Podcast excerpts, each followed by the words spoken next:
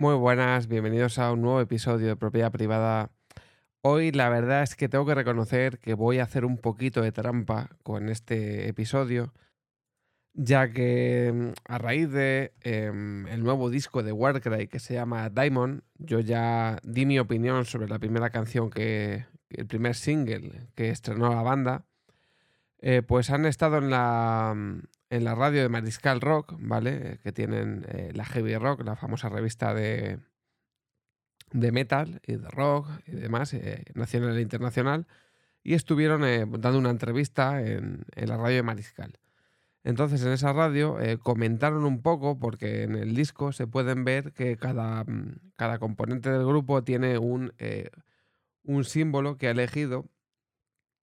Y en esta entrevista que hacen en, en la radio, cada uno de los integrantes de la banda explica eh, cuál es el significado y por qué ha elegido eh, el símbolo que llevan, en el caso, creo que es en el caso de cada miembro, en su camiseta y en la, en la simbología del disco. Entonces os voy a dejar a continuación eh, lo que viene siendo la explicación que dieron en la radio y con esto además os dejaré si la encuentro, la entrevista que han hecho completa, aquí solo os voy a copiar el audio. con esto también os animo a que escuchéis el disco. El disco lo podéis escuchar gratuitamente en Spotify o en, la propia página del grupo en YouTube. Os dejaré también enlaces. Y os animo a que, a que escuchéis el disco. Eh, está muy bien, bajo mi punto de vista. Es eh, en la línea Warcry.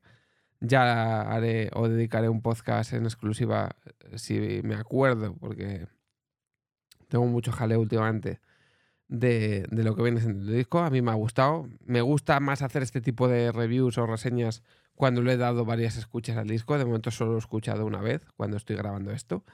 Entonces, eh, nada, me, apetecía compartir esta, esta explicación que dieron de por qué han elegido los símbolos. Me parece muy entretenida y a la vez hay algún integrante que, que lo hace bastante gracioso la, la explicación.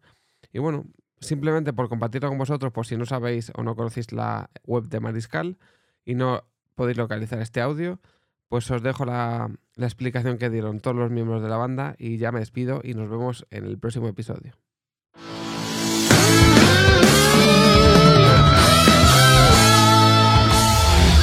¡Wow! ¡Qué bien sonaba! Warcry, escuchamos el nuevo trabajo de estudio recién salidito del horno, este Diamond que nos ha venido a presentar aquí a Laura Argonauta en esta edición especial en Mariscal Rock Radio y seguimos hablando un poquito más con la banda al completo ante nuestros micrófonos, por ejemplo sobre los símbolos, los símbolos eh, que están asociados a cada uno de los miembros que formáis parte de Warcry. Eh, son símbolos que veo aquí en el, en el libreto, o mejor dicho, incluso en el propio arte del, del, del disco, el propio cartón, eh, sinceramente, salvo un yin y yang que hay por ahí metido en una especie de ángel con alas, el resto, eh, bueno, hay una carta también eh, de. Eh, pues sí, una carta, una carta de, las de jugar a las cartas. No la baraja española, no es el 4 de oros. pero aparte, aparte de esto, no, no, tenemos. La sota, de bastos. la sota de bastos. ¿Quién sería, ¿Quién sería la sota de bastos? ¿Qué va a ser? ah, bien, bien. El de las cartas. ¿Qué significan estos símbolos, chicos? Bueno, no sabemos. Ah, bueno, sí. Sí, sí lo sabemos. Venga, va, que parezca, que parezca por lo menos. buscábamos, aprovechándolo, lo que es el, esa voz interior, ese daemon, eh, pues cosas que nos llamaran, digamos, la atención a cada uno, ¿no? Como una, algo particular de cada uno que nos quisiéramos, quisiéramos plasmar aparte. Entonces hablamos cada uno y tal y... Pues yo quiero que salga, yo qué sé, una llave inglesa. Una llave inglesa. Y dije, pues vale, guay. Sí, esto, esto, de la llave inglesa lo ilustro. Lo Pero ilustro claro, porque... hay que decorarlo súper guapo para que con una llave inglesa casi, casi, casi alemana, bien hecha y tal, no sé qué tal.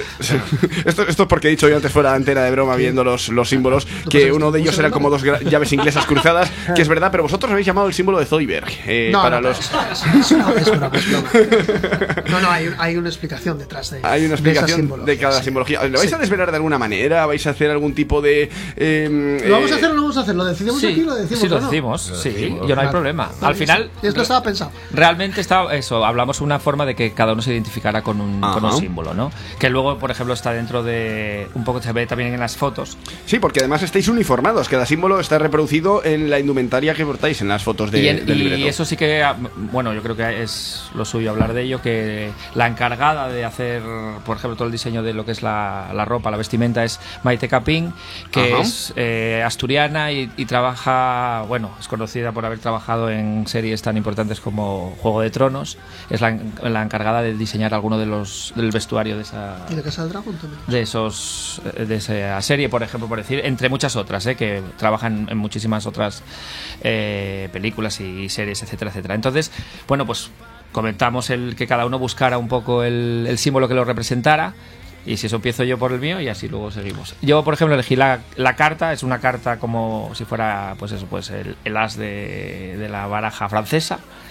Y es un poco por el rollo de que en todos estos últimos años, por ejemplo, muchas veces uno de los calificativos que usaba la gente era con el tema de lo de el mago, por ejemplo, cu- cuando lo habíamos usado también, y un poco por continuar esa línea, aparte de que, bueno, a mí, por ejemplo, el tema ese de, eh, de lo que es la magia y de ese tipo de cosas me llama un poco la atención, pues por ahí va. Siempre te ha fascinado. Víctor, ¿cuál es tu símbolo? El mío es, eh, está basado en un símbolo egipcio, pero era en forma de U y a mí las U's no me gusta. Y dije yo, no, esto tiene que ser un rollo en V. Realmente es la representación... Los egipcios pensaban que, el- que el- en el cuerpo humano había dos, dos partes, una es K y otra es Ba, y entonces una es, digamos, lo adivina y otra la humana, digamos. ¿no? Es un poco basando también lo que es Daemon. Eh, esa, esa, eh, cuando alguien no sabía de dónde venía esa voz, pensaban que era. Los cristianos incluso dijeron: Pues mira, pues un, di- un demonio o un ángel. Algo, algo de eso tiene que ser. Entonces, no, los, los- los egipcios ya, ya sabían que había algo especial en el ser humano. ¿no? Ajá. Entonces es una representación de, de esa parte divina, digamos. Seguimos recorriendo, venga, los símbolos. Vamos a terminar, Rosanti. Venga, el mío es muy fácil. Es un calderón, que no es de la barca. Que Tampoco Es- es un estadio derrumbado, ¿no? es ba- estadio de fútbol. Eh, Un calderón es un signo musical que una vez colocado el director o intérprete, se queda ahí el tiempo que él estime oportuno para continuar luego con la obra. Entonces como un es un momento de derecho del director o del intérprete para pausar eh, y decir a partir de ahora continúo o no continúo, con lo cual es como un- una vara de mando individual en ese momento de la música. Todo tiene relación al final con la música, ¿eh, Rafa? Eh, bueno, en mi caso decidí eh, este tipo de símbolo porque es una confluencia de varias cosas. eh. Por ejemplo, las alas el, significan un poco la libertad. Eh, me gusta mucho la libertad, es algo que aprecio muchísimo. Eh, por ejemplo, el pulpo es un animal que me gusta mucho, va muy asociado también con mi instrumento, la batería, que se supone que hay pues, la utilización de cuatro miembros mm, de forma independiente. Además, es un animal que me fascina, me gusta a veces hacer algo de buceo y, y de vez en cuando, aparte de comerlo, me gusta verlo en su, en su hábitat natural. Y el yin y el yang, bueno, porque me gusta un poco esa filosofía, el, el entender el bien, el mal, el estar en un punto de equilibrio. O intentar- Huelga decir que eres el que más trabajaste el símbolo con diferencia. Aquí tiene más, muchísimos elementos confluidos en un mismo símbolo. Por eso comentaba, ¿no? Que el símbolo realmente es, es, es complejo, este símbolo. Sí, es bastante complejo, pero bueno, gracias a la ayuda de Dani Alonso, que es un, un gran diseñador, eh, llevó a buen término la idea. Entiendo que, que a mí me gusta muchísimo el símbolo. Ajá. Bueno, Roberto, ¿faltas tú? Yo, bueno, yo quería poner en principio un Pikachu, pero Víctor me dijo que, tío...